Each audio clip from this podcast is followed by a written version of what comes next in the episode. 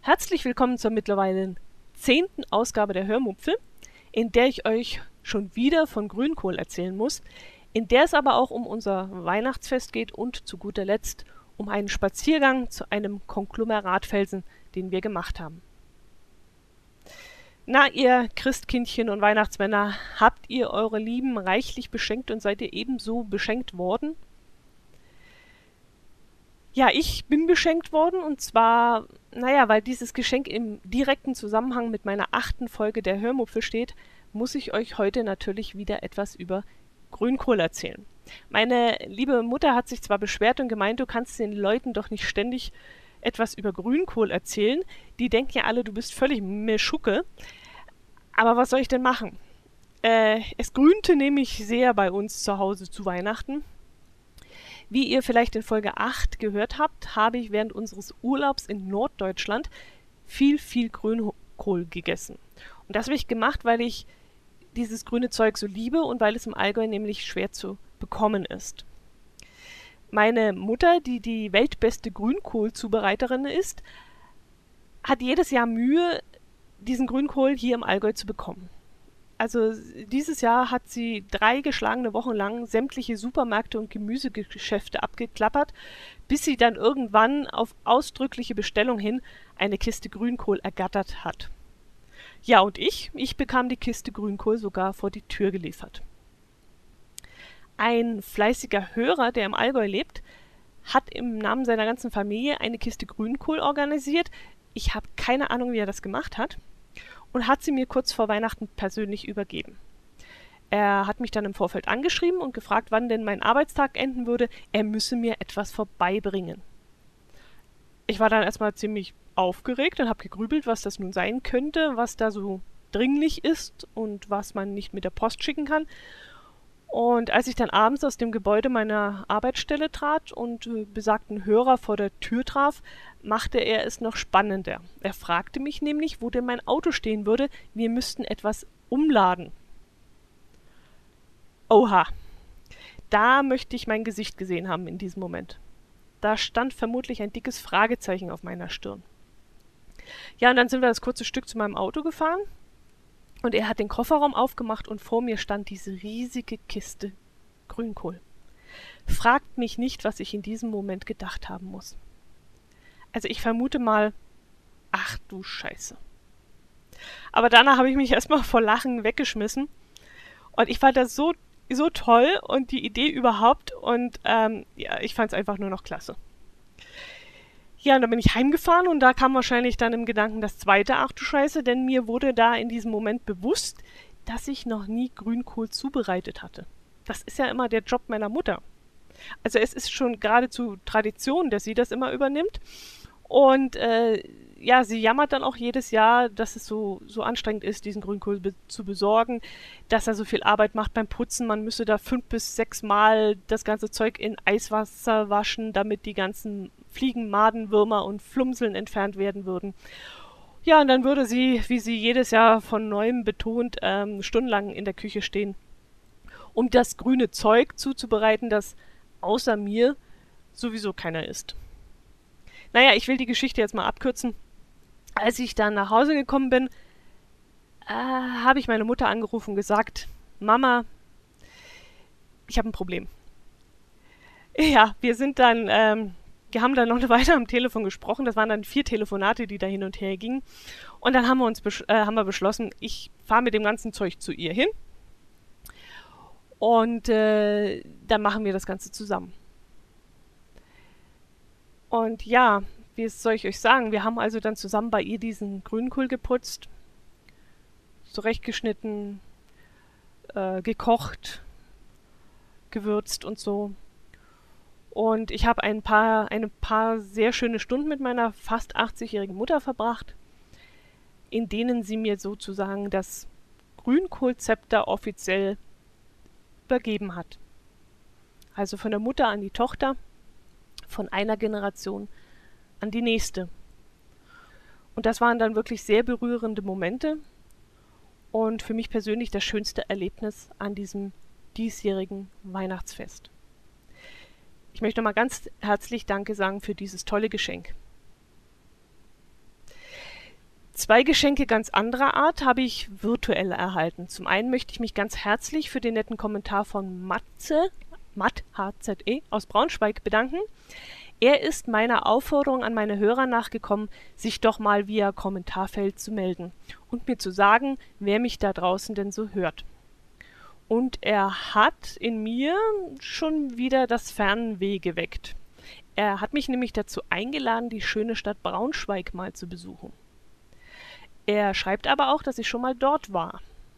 Das stimmt. Allerdings nur auf Durchreise. Wir hatten in Wolfsburg ein Auto geholt und haben auf dem Heim Heimweg Herrn Fröhlich besucht. ja, besagter Herr Fröhlich war dann auch da. Im Zentrum Braunschweigs waren wir damals aber nicht. Braunschweig soll ja eine sehr schöne Altstadt haben, mit einem herrlichen Dom. Dom St. Blasi, glaube ich, mit zwei I, was ich ganz, ganz lustig fand, als ich das las. Dann mit einem Rathausturm, den man wohl auch besteigen kann, was für mich jetzt natürlich wieder so eine Sache ist, wo ich doch so feige war, in Hamburg auf den St. Petri ganz hoch zu steigen. Und es soll auch viele schöne alte, wunderschöne alte Fachwerkhäuser in Braunschweig geben. Oh ja, ich habe mir das mal online angeschaut und da habe ich schon wieder Lust bekommen, die Koffer zu packen und dringend Urlaub zu machen. Danke, lieber Matze, für das Fernweh. Danke auch an die edlen Spender, die mich geflattert haben. Ich habe diese Flatter-Funktion auf meinem Blog eingerichtet, weil ich den Sinn, der hinter Flatter steckt, sehr gut finde. Es gibt so viele Blogger, die unterhaltsame und hilfreiche und sehr interessante Inhalte ins Netz stellen und dafür nicht viel Feedback erhalten. Für einen ähm, Blogger oder auch einen Podcaster sind solche Dinge wie nette Kommentare, Mails, Zuwendungen über Amazon-Wunschzettel oder eben dieses Flatter-Zuwendung das Salz in der Suppe. Und deshalb habe ich mich auch sehr darüber gefreut, als die Meldung über einen Flatterer bei mir eintraf. Herzlichen Dank dafür. Das ist wirklich sehr, sehr nett gewesen. Ja, wie war euer Weihnachten denn? Also bei uns war es wie immer. Manche stehen ja auf das, dass es jedes Jahr gleich abläuft und dass man vorher schon weiß, dass alles wie immer ist. Ich mag sowas eigentlich überhaupt nicht. Also traditionell gibt es vielleicht ganz oder so. Traditionell geht man am ersten Feiertag essen, vielleicht in eine Kirche und naja, immer das gleiche eben. Aber ich finde sowas eigentlich recht, also ich finde es schrecklich. Und ich würde lieben gerne aus, diesen, aus dieser Weihnachtsendlosschleife ausbrechen. Es geht leider nicht. Wir haben ja Verpflichtungen, wir haben Verantwortung und deshalb läuft es bei uns auch wie jedes Jahr gleich ab. Am 24. ist bei uns nämlich Tag der offenen Tür, denn wir haben ein Christkind in der Familie. Also jemand, ein Familienmitglied hat nämlich am 24.12. Geburtstag. Und da dieses Christkind im Ort der berühmte bunte Hund ist, den jeder kennt, kommt dann immer das halbe Dorf, um Glückwünsche zu überbringen. Und da ist dann die Bude immer gerammelt voll. Da geht's los beim Weißwurstfrühstück inklusive ein paar Bierchen. Nachmittags gibt es dann Kaffee und Kuchen und das geht dann abends bis 18.30 Uhr, bis dann die letzten Gäste gehen. Naja, ich würde mich das gar nicht trauen, an Heiligabend noch um halb sieben irgendjemanden zu besuchen, aber ja, ich würde bis 17 Uhr oder so, würde ich sagen, in Ordnung, aber danach stört man eigentlich keinen mehr bei seinen Weihnachtsvorbereitungen und bei seinem Heiligabend. Gedöns. Naja, trotzdem, es ist immer sehr lustig, wenn die Bude voll ist und auch mal das ein oder andere Bierchen zu viel getrunken wird. Lustig ist für mich da immer die Vorstellung, was die lieben Ehedamen, also die, die Weiber daheim, sagen, wenn der holde Gatte mit einem Zacken vom Geburtstagskind zurückkommt. Obwohl das hier ist ja in Bayern nichts Außergewöhnliches. Bei uns gibt es ja auch die Tradition des Christbaumlobens. Da ziehen die Nachbarn dann von äh, vom Bekannten zu Bekannten, vom Nachbarn zu Nachbarn und loben den Christbaum. Und dafür gibt es dann immer ein Schnäpsle. Ich weiß gar nicht, gibt es sowas jenseits der bayerischen Grenzen eigentlich auch? G gibt es sowas in Norddeutschland? Vielleicht kann mir das mal einer aus dem Norden sagen, ob es diese Tradition bei euch auch gibt. Ja, Heiligabend gibt es dann bei uns inzwischen abends nur noch Raclette zu essen, denn wir sind eine sehr zusammengewürfelte Familie abends zur Bescherung. Wir, also die, die übrig gebliebenen aus mehreren Familien, treffen sich dann abends und äh, dann wird, äh, da ja jeder schon irgendwann im Laufe des Tages irgendwo beim Essen war, gibt es dann immer Raclette und dann kann jeder so viel essen, wie er möchte. Wir haben dann früher auch immer ähm, gewichtelt, weil wir da nicht ähm, x verschiedene Geschenke kaufen wollten, sondern nur immer eins. Und dann haben wir gesagt, ja gut, dann wichteln wir.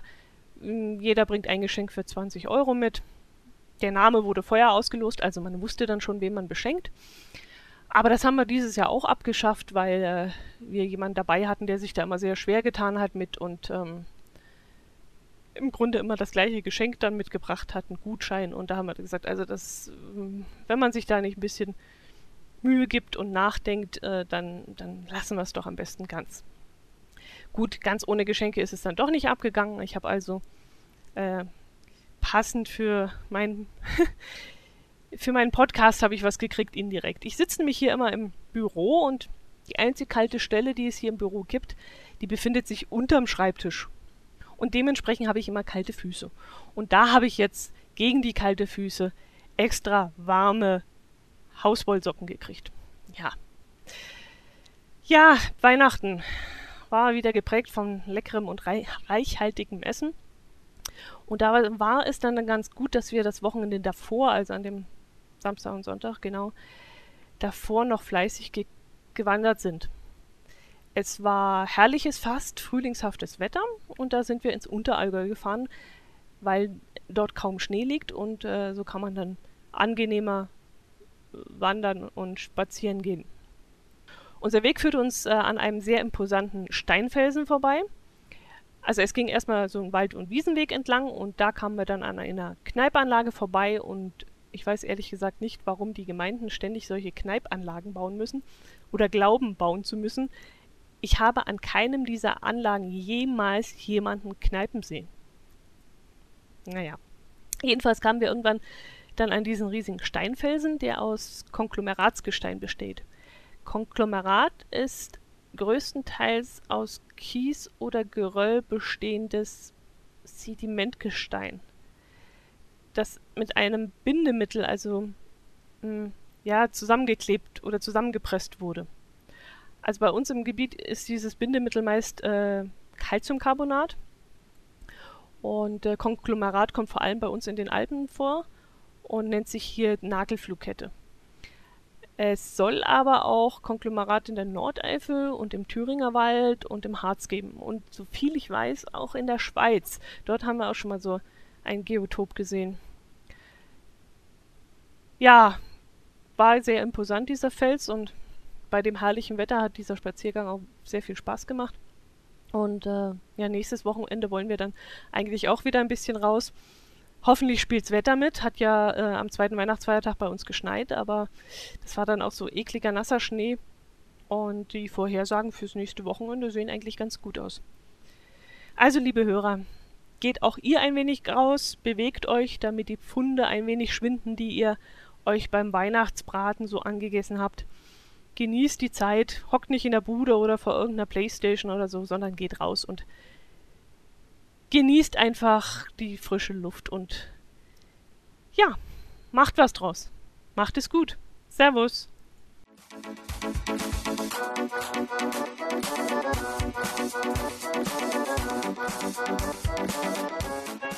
you.